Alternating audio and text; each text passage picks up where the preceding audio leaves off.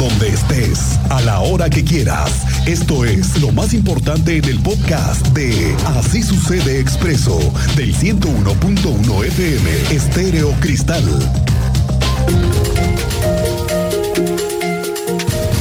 Hay una cifra muy interesante que está relacionada con el tema de la desaparición de personas, de mujeres. En la Secretaría de Gobierno tienen el reporte de cómo van los avances, las investigaciones, cuál es el papel que está tomando la Fiscalía General de Justicia con respecto a las personas que no han sido localizadas por diferentes causas. Muchas, muchas son personas originarias de Querétaro, otras no lo son, vienen del Estado de México, Oaxaca, Ciudad de México.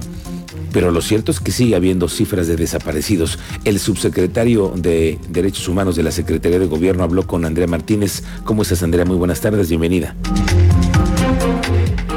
¿Qué tal, Miguel? Muy buenas tardes y a toda la audiencia. Sí, es del 2018 a la fecha se mantienen vigentes 300 reportes de personas no localizadas y desaparecidas en el estado de Querétaro. Así lo informó el subsecretario de Derechos Humanos de la Secretaría de Gobierno Estatal, Armando del Río Leal, quien, bueno, en ese sentido detalló que de este total, 299 casos corresponden a personas no localizadas y un caso a desaparición forzada que data del 2019. Y bueno, respecto a este último, afirmó que la Fiscalía General del Estado realiza la investigación correspondiente. Asimismo, bueno, aclaró que no todos los casos son de personas originarias de Querétaro, pues en su mayoría son peticiones de apoyo de búsqueda que hacen otras entidades, como es el caso del Estado de México, de Oaxaca y la Ciudad de México. Escuchamos esta información que nos daba el subsecretario de Derechos Humanos de la Secretaría de Gobierno Estatal. De personas desaparecidas y cuántos no localizados,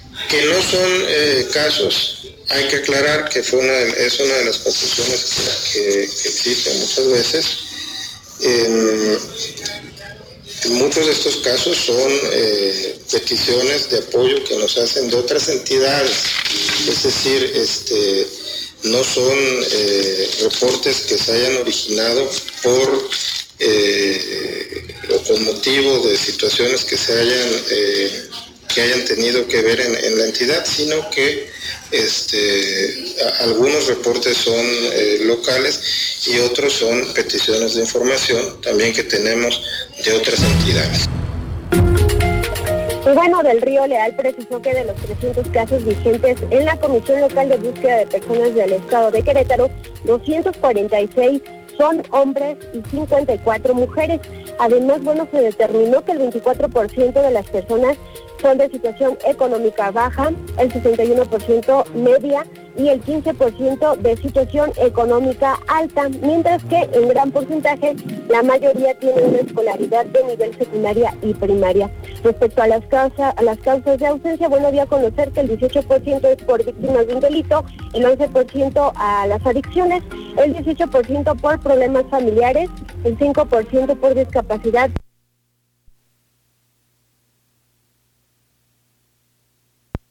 De Derechos Humanos de la Secretaría de Gobierno Estatal recordó a la población el número telefónico de la Comisión Local de Búsqueda de Personas del Estado de Querétaro 44 23 94 47 81, donde se puede hacer el reporte para la no localización de una persona, también para transmitir información y para estar en contacto con familiares de personas no localizadas o desaparecidas. Esta es la, esta es la información, Miguel Ángel. Gracias, Andrea Martínez. Estamos pendientes.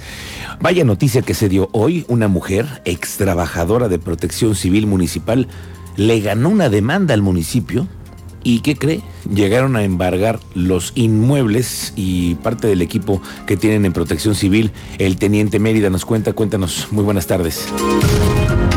Muy buenas tardes, Miguel Ángel. Buenas tardes a nuestro auditor. Nos encontramos aquí en las instalaciones de la Coordinación de Protección Civil del municipio de Querétaro, donde en estos momentos la parte actora Miriam, desde el 2017, demandó el finiquito por rescisión de contrato en estos momentos se encuentran tanto sus abogados como representantes del municipio señalando tres, al menos tres unidades para cubrir el finiquito de esta trabajadora. Estas unidades son especializadas para lluvias.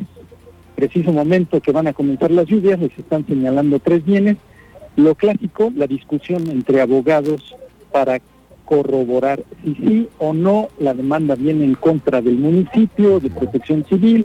Bueno, al final no se le ha garantizado su pago, ya dictado por medio de un juicio hasta el amparo y dictada sentencia de finiquito por un monto de 600 mil pesos.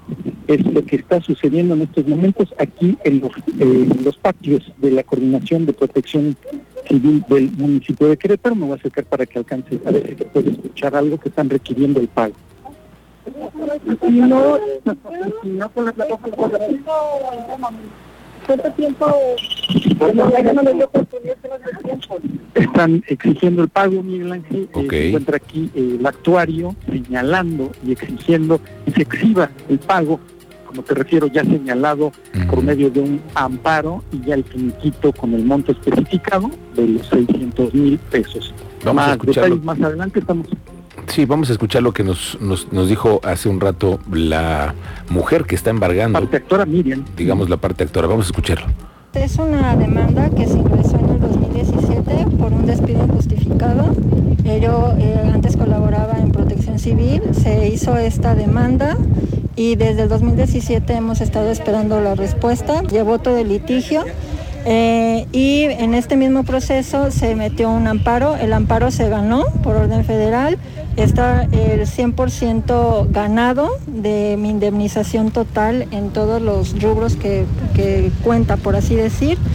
Y me dieron fecha para el día de diciembre, en el mes de diciembre, poder yo eh, llegar a un acuerdo o eh, estar en orden con el director para que me pudieran dar el pago. En un principio el señor eh, se puso muy dispuesto y de repente cambió de opinión, nos dio la vuelta, no, nos, no, no se acercó ya a nosotros y se negó al pago. Bueno, pues vaya exhibida que le dieron también ahí a los abogados del municipio que dejaron llegar esto hasta el momento del embargo.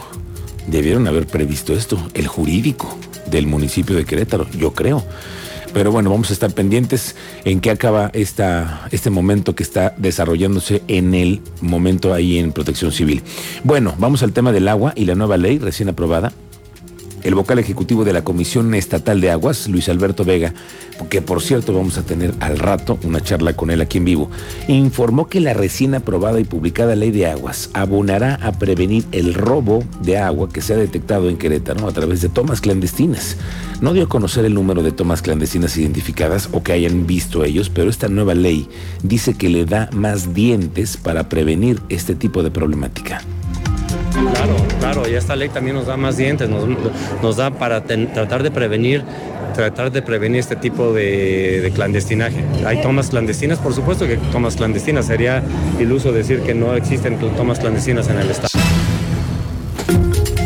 Por cierto que hoy viene un abogado a explicarnos a detalle esta nueva ley del agua para irla entendiendo y saber ¿Por qué las quejas, no? También de los ambientalistas. Vamos a escuchar todas las voces. Por cierto que la rectora de la Universidad Autónoma de Querétaro, la maestra Teresa García, se sumó a las voces de rechazo a la llamada ley de aguas, a la que calificó de ir en contra de los intereses comunes y del medio ambiente. En su cuenta de Facebook, la rectora publicó un texto en el que afirma que la mal llamada ley de aguas condena a la privatización y al desabasto de agua en las generaciones presentes. Dice ella, en mi carácter de ciudadana manifiesto mi desacuerdo por la aprobación y publicación de esta ley que regula la prestación de los servicios de agua potable. Vamos a saber qué más, qué voces más van a seguirse levantando en contra de esta ley. Una buena noticia, Cristian. Cuéntamelo todo. La plaza del mariachi está concluida. Genial. Ya por fin se está analizando la logística de la operación. Se estima que sea entregada en próximos días con el equipamiento, según lo reportó la secretaria de Obras Públicas del municipio, Oriana López prácticamente estamos terminando detalles y justo viendo la logística de cómo va a operar. Entonces estamos en eso para ya próximamente dar el anuncio ya de entrega. ¿Qué porcentaje vaya? Yo ya lo tengo al 100%. Prácticamente estamos en limpiezas, en cosas que estamos afinando, pero pero ya está al 100% la obra. ¿Para cuándo se entregaría ya? Estamos viendo el tema de equipamiento, entonces eso no me toca a mí, entonces justo esa es la parte que tenemos que complementar en conjunto con varias este, dependencias y pues bueno, la operación sobre todo de la misma plaza para que el día que se entregue pues ya esté operando al 100%. Javier Rascado, presidente de la Defensoría de los Derechos Humanos, se mm, tuvo una reunión con integrantes del Centro de Orientación e Información del VIH-Sida y hablaron sobre impulsar temas de la agenda de derechos de la población LGBT. En ese sentido, Felipe Zamudio, presidente de la asociación, explicó que uno de los primeros trabajos de Rascado y la Defensoría es laborar en las mesas de trabajo. El primer trabajo que le este, es asistir a las mesas de trabajo que se están haciendo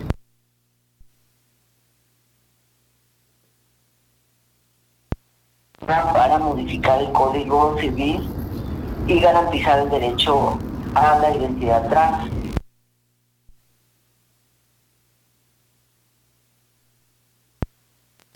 Porque eh, pues hablamos justamente de esta materia y de este grupo socialmente discriminado. Sin embargo, también le hice saber que muy independiente de esta propuesta partidista que va a surgir o que se está armando, eh, pues vamos a solicitar nosotros vía escrito que la Defensoría haga la propuesta correspondiente a la legislatura para este cambio en el Código Civil. Aquí está una buena noticia para desarrollar nuevas actividades en la zona de la Peña de Bernal. Hoy se dijo por parte del director de turismo de Ezequiel Montes, Martín Zambrano, que durante este año se tiene el proyecto de cambiar la iluminación de la Peña de Bernal. Sí, se trata de que tenga una mayor luminosidad durante el espectáculo que hay de las fuentes danzarinas.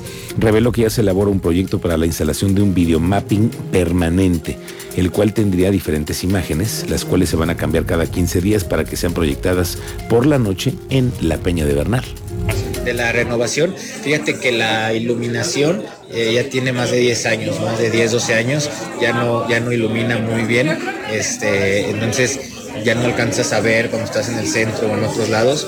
Entonces estamos eh, elaborando todavía un proyecto de mapping permanente este, para, para, la Peña de Bernal y cada 15 días estar cambiando las imágenes este, para que sea algo atractivo para el turista. De hecho, hoy en día es muy atractivo para el turista las fuentes danzarinas a las faldas de la Peña por la iluminación.